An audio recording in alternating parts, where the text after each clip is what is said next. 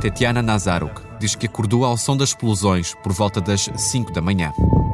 It was like too loud. It was like huge like loudness. Foi um estrondo enorme, foi um barulho enorme. Ouvíamos tiros de artilharia e o estrondo das bombas. Pela janela dava para ver os clarões dos bombardeamentos no céu. Pensei, wow, liguei logo aos meus pais. And artillery kind of, and I was like, oh shit.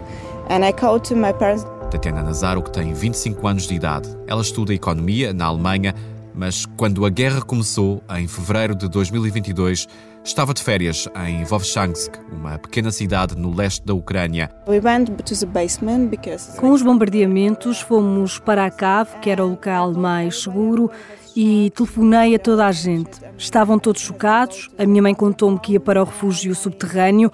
O meu pai, que é militar, disse-me que ia para o quartel. Portanto, isto estava mesmo a acontecer.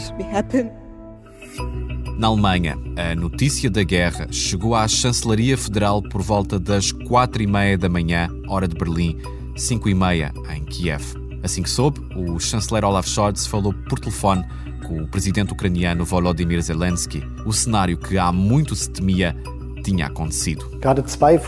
A duas horas de Berlim, de avião, há famílias que estão neste momento em abrigos antiaéreos. Mulheres, homens e crianças temem pelas suas vidas. Esta é uma guerra de Putin. A guerra na Ucrânia alvoroçou a política alemã. O país era altamente dependente do petróleo e do gás russos. Agora, com a guerra ao lado, a Alemanha inaugurou uma nova era. Scholz distancia-se da Rússia de Putin, incluindo no capítulo da energia. Die Ereignisse der letzten Tage und Wochen haben uns doch gezeigt, Os acontecimentos dos últimos dias e semanas mostraram-nos que é crucial ter uma política energética responsável e voltada para o futuro, não só para a nossa economia e para o nosso clima, mas também para a nossa segurança.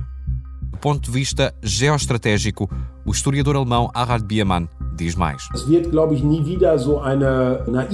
Äh, Nunca mais haverá uma política para o leste tão ingênua que permita fazer negócios com Putin ou com um ditador semelhante, como aconteceu no passado.